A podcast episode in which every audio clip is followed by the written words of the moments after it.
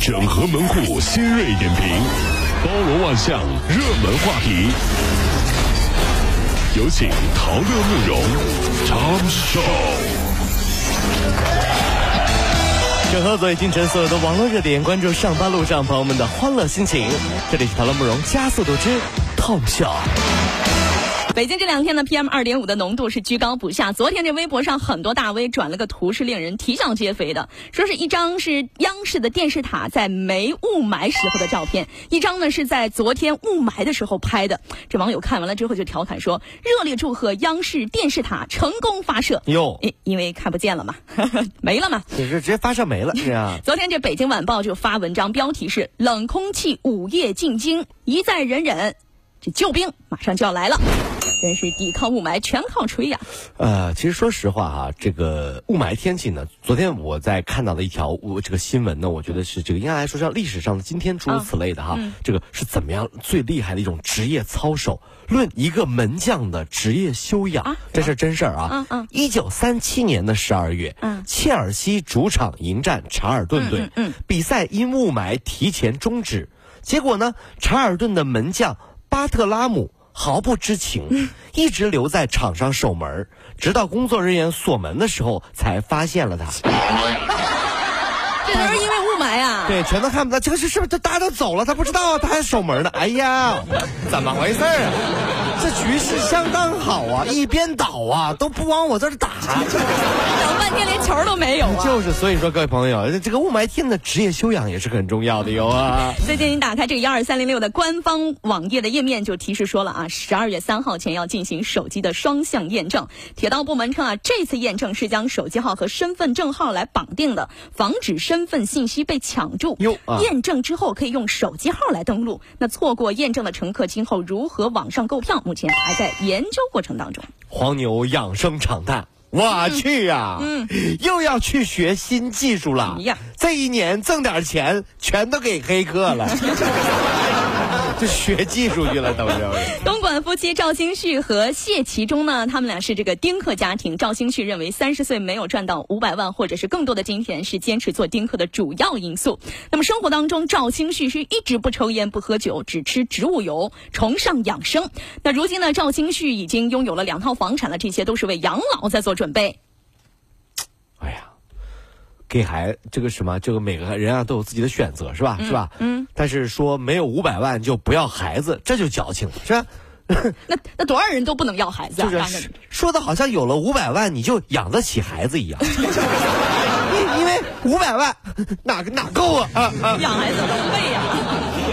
昨天呢，浙江乐清的胡先生出门的时候，发现自家的车上塞了一张纸条，说我儿子无意刮到您的车门，因为着急上学呢，没办法等您了。如需赔偿，您可以联系等等等等。修车费用大约是一千五百块钱，但是胡先生称不需要呃不要求赔偿，还要为这位妈妈来点赞，是没错了。同时呢，也要给胡先生来点赞了，对不对啊？于是呢，我就把这件事情呢就告诉了我的侄子啊，然后呢，他就很高兴啊，他就把小区的每辆车都划了。每辆侄子是不是每辆车都留个纸条？我说你干什么？你是不是傻啊？你这样你叔叔得赔多少钱？你知道吗？啊！结果小朋友有话说，我要让全小区的人都知道我是一个讲诚信的好孩子。我要求 赞！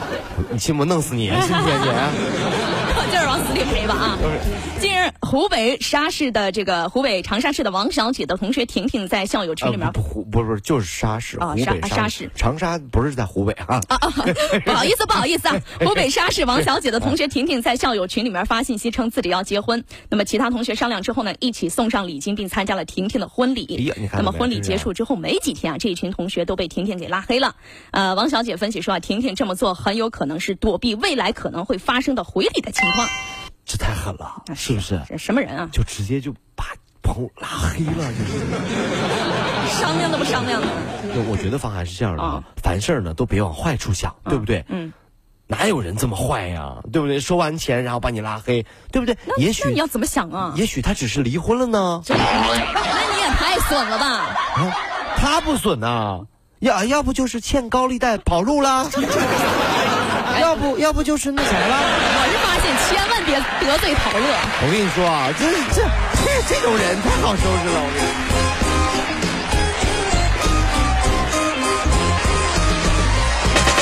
如果希望提高自己每天生活的欢乐指数，就加入我们吧。您可以微信搜索公众号 “B B Dog 五零二”，说出您生活当中的烦恼，一起欢乐吐槽。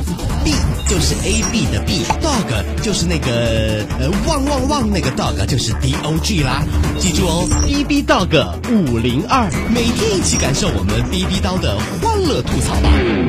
So, would you like to see it? B B Dog 五零二，排忧解难不烦心，Come on。北师大光明日报康奋基金会日前联合发布了网民阅读偏好二零一五年度报告。这份报告显示，纸质书呢位列网民图书载体偏爱度排行榜的首位，之后依次是手机阅读、电脑屏幕阅读以及微信公众号荐书，影响力是最大的。毕竟纸质书还是有它的优势的。啊比如夫妻俩临睡前、嗯。可以通过翻书的声音来告诉对方我生气了。电子书就不行，对，真的，夫妻俩在一块儿就翻书，哗哗哗，书都被什么翻碎了。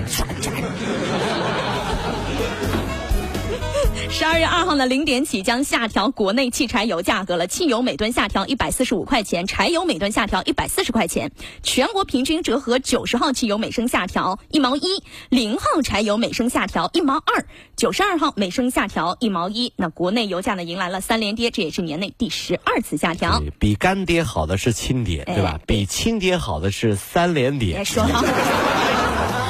有一位网友爆料说，在上海飞往沈阳的航班上，机长呢偶然在这个舷窗上发现有人在刻字，说是个吴浩南一游啊。飞行员说啊，飞行九年首次遇到这种情况，真是奇葩了。小浩呀，吴浩吴浩南到此一游啊，小浩。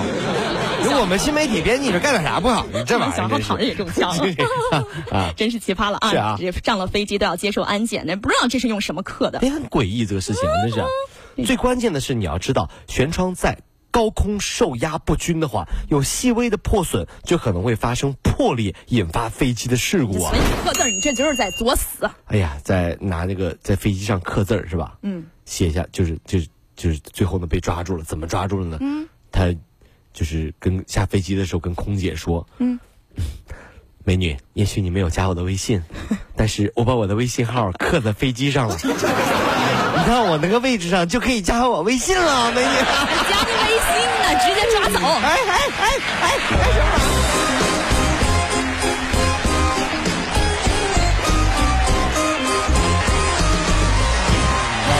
加速度，上班路上好舒服。